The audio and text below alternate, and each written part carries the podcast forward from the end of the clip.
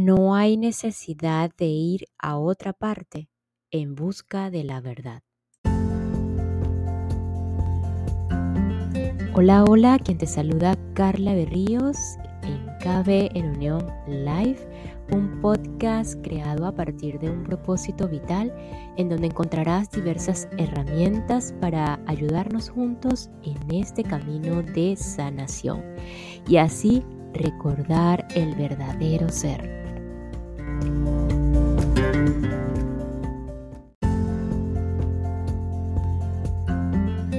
Y hoy continuamos con El poder de la hora de Eckhart Tolle, un autor alemán, eh, un maestro espiritual. Y cuando decimos maestro espiritual, es ese Eckhart Tolle, ese personaje que encontró su camino hacia la sanación y que pues encontró esa conexión con su verdadero ser con, y esa guía interna con su maestro interno. Por eso podemos decir que es un maestro espiritual. Y con esto recuerdo, cada uno de nosotros, todos, absolutamente todos, seamos de donde seamos, del país, de la nacionalidad, del mundo, del, planeta, eh, de, donde, de donde seamos así, eh, con ese personaje, con ese cuerpo, tenemos esa capacidad de conectar con ese maestro interno, con ese espíritu de amor. Así que no solo está para Edgar Tolle, no solo está para Carla Berríos, no solo está para, para Buda, para Jesús, para cualquiera de nosotros en esta experiencia humana tenemos la capacidad de conectar con ese, con ese verdadero ser, con ese maestro interno y podemos eh, terminar con ese título o quizás no, esas palabras, quizás no, de maestro espiritual. Así que eh, si estás aquí, vamos a continuar. Eh, en el episodio anterior estábamos justamente en lo que es la liberación de la mente y cuáles eran esos obstáculos para experimentar esta realidad cuando nos identificamos con la mente. Es por eso que el día de hoy vamos a, proseguir, además de liberarse de la mente o liberarnos de la mente, de esa identificación con la mente, es em, esa observación del que piensa. Por otro lado, vamos a, iniciar como tal lo que es elevarse por encima del pensamiento, que es lo, lo llamado eh, la iluminación, elevarse por encima del, sobrevivir, del, de la lucha, del sufrimiento, elevarse sobre, sobre encima de todo ese pensamiento que, que no somos nosotros, que no es el verdadero ser. Y así pues también daremos una apertura a lo que es la emoción y esa reacción del cuerpo a la mente.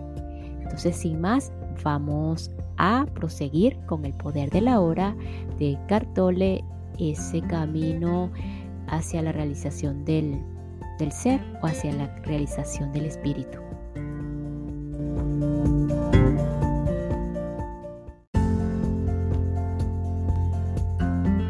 En lugar de observar al que piensa, Usted puede crear también una brecha en la corriente de la mente simplemente dirigiendo el foco de su atención hacia la hora. Vuélvase intensamente consciente del momento presente. Esto es algo profundamente satisfactorio. De esa forma usted aparta la conciencia de la actividad de su mente y crea una brecha de no mente en la que usted está muy alerta y consciente pero no pensando. Esa es la esencia de la meditación. En su vida diaria usted puede practicar esto tomando una actividad rutinaria que normalmente es solo un medio para un fin y préstele su más completa atención, de modo que se convierta en un fin en sí misma. Por, ejemplo, cada vez que usted suba y baje las escaleras en su casa o en su lugar de trabajo, ponga mucha atención a cada paso, a cada movimiento, incluso a su respiración. Esté totalmente presente. Cuando se lave las manos, preste atención a todas las percepciones sensoriales asociadas con la actividad, el sonido y el tacto del agua, el movimiento de sus manos, el aroma del jabón y así sucesivamente. O cuando suba a su automóvil, después de cerrar la puerta, haga una pausa de unos segundos y observe el flujo, el flujo de su respiración. Hágase consciente de una sensación de presencia silenciosa pero poderosa. Hay cierto criterio por el que puede medir su éxito en esta práctica, el grado de paz que siente interiormente.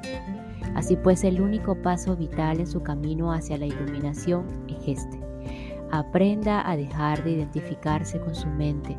Cada vez que usted crea una brecha en el fluir de la mente, la luz de su conciencia se vuelve más fuerte. Un día puede que se sorprenda a sí mismo sonriendo a la voz de su cabeza, como sonreiría ante las travesuras de un niño. Esto significa que ya no se toma tan en serio el contenido de su mente, puesto que el sentido de usted mismo no depende de él.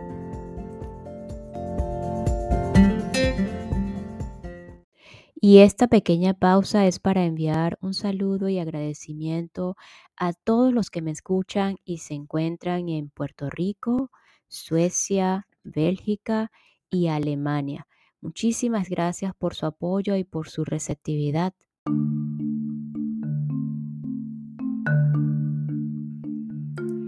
La iluminación. Elevarse por encima del pensamiento. Para sobrevivir en este mundo no es esencial el pensamiento. Su mente es un instrumento, una herramienta. Está ahí para utilizarla en una tarea específica y cuando se termina la tarea hay que dejarla de lado. Cuando se usa ahora, yo diría que el 80 o 90% del pensamiento de la mayoría de las personas es no solo repetitivo e inútil, sino que por su naturaleza disfuncional y a menudo negativa, gran parte de él es también perjudicial. Observe su mente y descubrirá que esto es verdad. Ella causa una pérdida grave de energía vital. Este tipo de pensamiento compulsivo es en realidad una adicción. ¿Qué es lo que caracteriza a una adicción? Simplemente esto usted ya no siente que puede elegir detenerse. Parece más fuerte que usted. También le da una sensación falsa de placer, placer que invariablemente se convierte en dolor. ¿Por qué habríamos de ser adictos al pensamiento? Porque usted está identificado con él, lo que significa que usted deriva su sentido de sí mismo del contenido y la actividad de su mente porque cree que dejaría de ser si se dejara de pensar o si dejara de pensar, perdón. Según crece, usted forma una imagen mental de quién es usted, basada en su condicionamiento personal y cultural. Podemos llamar a este ser fantasmal el ego. Consiste en actividad mental y solo se puede mantener activo por medio del pensamiento constante. El término ego significa diferentes cosas para las diferentes personas, pero cuando lo uso aquí significa un falso ser, creado por la identificación con la mente. Para el ego, el momento presente casi no existe. Lo único que se considera importante es el pasado y el futuro. Esta inversión total de la verdad es la causante de que en su modalidad ego, la mente sea tan disfuncional Está siempre preocupada de mantener el pasado vivo porque sin él, ¿quién es usted? Se proyecta constantemente hacia el futuro para asegurar su supervivencia y para buscar algún tipo de alivio o de realización en él. Y dice, un día cuando esto, aquello o lo de más allá ocurra, voy a sentirme bien, feliz y en paz. Incluso cuando el ego parece estar ocupado con el presente no es el presente lo que él ve, lo percibe en forma completamente errónea porque lo observa con los ojos del pasado o reduce el presente en a un medio para lograr un fin, un fin que siempre está en el futuro proyectado por la mente. Observe su mente y verá que así es como funciona. El momento presente tiene la clave de la liberación, pero usted no puede encontrar el momento presente mientras sea su mente. No quiere perder no quiero perder mi capacidad de análisis y discriminación. No me molestaría aprender a pensar más claramente, en forma más concentrada, pero no quiero perder mi mente. El don del pensamiento es lo más precioso que tenemos. Sin él seríamos solamente otra especie animal. El predominio de la mente no es más que una etapa de la evolución de la conciencia. Necesitamos pasar urgentemente a la próxima etapa. Si no, seremos destruidos por la mente, que se ha convertido en un monstruo. Hablaré con más detalles sobre esto después. Pensamiento y conciencia no son sinónimos. El pensamiento, es solo un pequeño aspecto de la conciencia. El pensamiento no puede existir, existir sin la conciencia, pero la conciencia no necesita el pensamiento.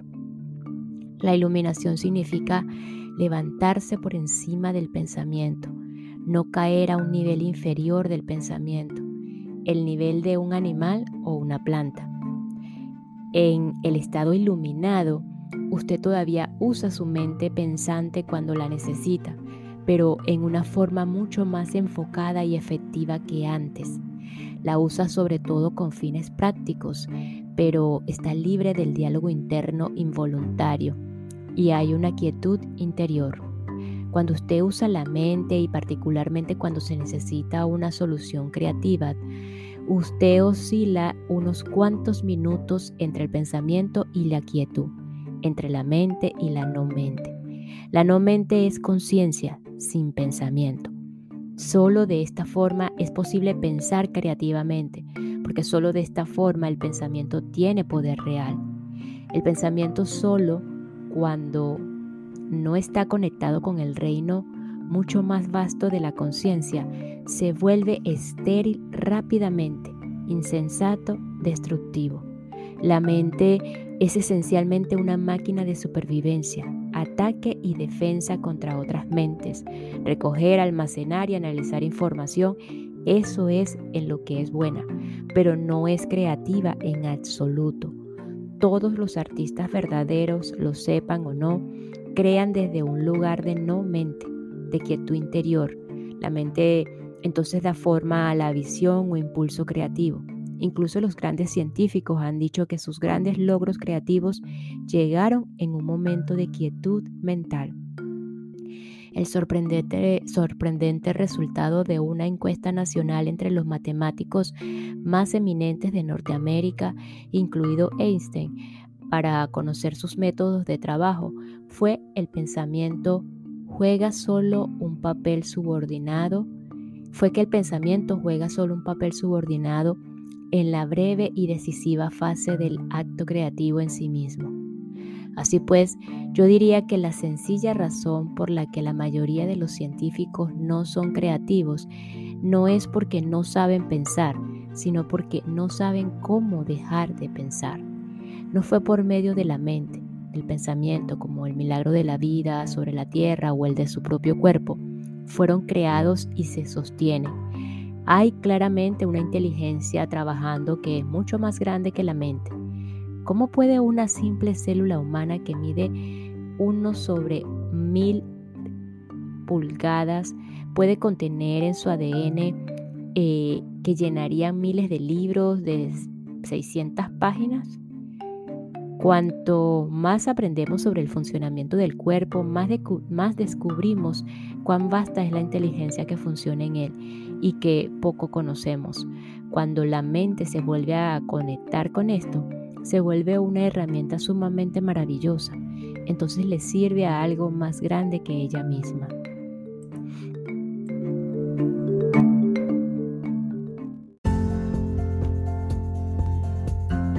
La emoción, la reacción del cuerpo a su mente. ¿Y las emociones? Me siento atrapado en mis emociones más que en la mente. La mente en la forma en que uso la palabra no es solamente el pensamiento, incluye sus emociones, así como todos los patrones de reacción inconscientes de tipo mental emocional. La emoción surge en el punto en que se encuentran la mente y el cuerpo. Es la reacción del cuerpo a su mente, o podríamos decir un reflejo de su mente en el cuerpo. Por ejemplo, un pensamiento de ataque o un pensamiento hostil creará un aumento de energía en el cuerpo, el que llamamos cólera. El cuerpo se alista para luchar. El pensamiento de que usted está siendo amenazado física o psicológicamente hace que el cuerpo se contraiga y ese es el aspecto físico de lo que llamamos miedo. La investigación ha mostrado que las emociones fuertes incluso producen cambios en la bioquímica del cuerpo. Estos cambios bioquímicos representan el aspecto físico o material de la emoción.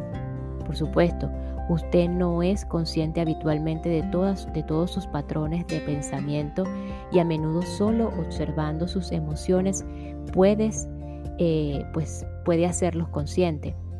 Cuanto más identificado esté con su pensamiento, sus gustos y sus odios, sus juicios e interpretaciones, es decir, cuanto menos presente esté como la conciencia que observa, más fuerte será la carga de energía emocional, sea usted consciente de ello o no. Si usted no puede sentir sus emociones y está desconectado con ellas, eventualmente las experimentará en un nivel puramente físico como un problema o un síntoma físico. Se ha escrito mucho sobre esto en los últimos años, así que no necesitamos entrar en ello aquí. Un patrón emocional inconsciente puede incluso manifestarse como un evento externo que aparentemente le sucede a usted.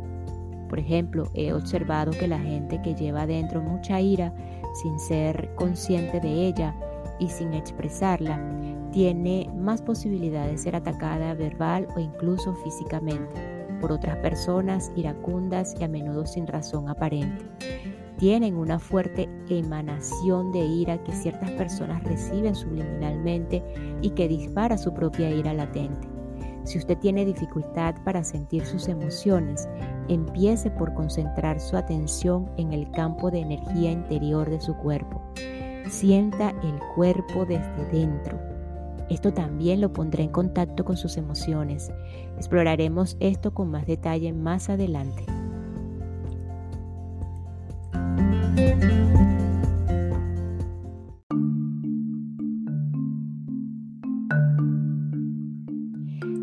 Usted dice que una emoción es el reflejo de la mente en el cuerpo, pero a veces hay un conflicto entre ambos. La mente dice no, mientras la emoción dice sí, o al contrario. Si usted quiere conocer realmente su mente, el cuerpo le dará siempre un reflejo verdadero. Así que observe la emoción o más bien siéntala en su cuerpo. Si hay un conflicto aparente entre ellos, el pensamiento será la mentira, la emoción será la verdad. No la verdad última sobre quién es usted, pero sí la verdad relativa de su estado mental en ese momento. El conflicto entre los pensamientos superficiales y los procesos mentales inconscientes es ciertamente común. Puede que usted ni siquiera sea capaz de traer la conciencia en forma de pensamientos, su actividad mental inconsciente en, forma de pensamiento, pero esta siempre, esta siempre se reflejará en el cuerpo como una emoción y de esto sí puede ser consciente.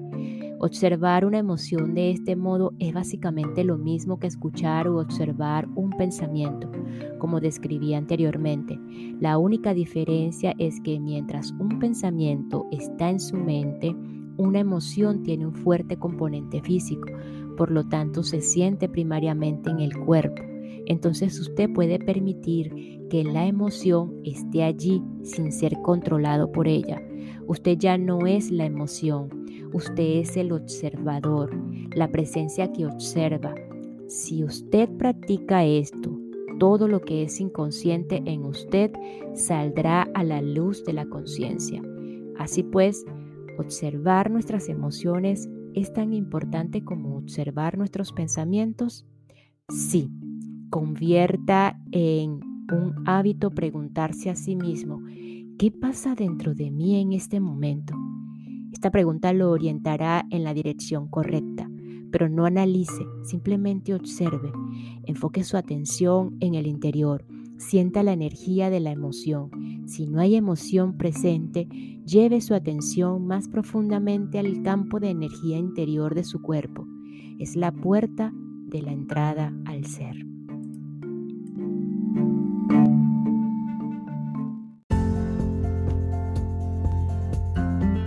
Y nos despedimos de este episodio con la siguiente frase. El momento presente tiene la clave de la liberación, pero usted no puede encontrar el momento presente mientras sea su mente. Nos escuchamos en el próximo episodio para continuar con el poder de la hora de Eckhart Tolle y pues em, recordar ese camino hacia la sanación, ese camino hacia la conexión con el verdadero ser. Gracias, gracias, gracias.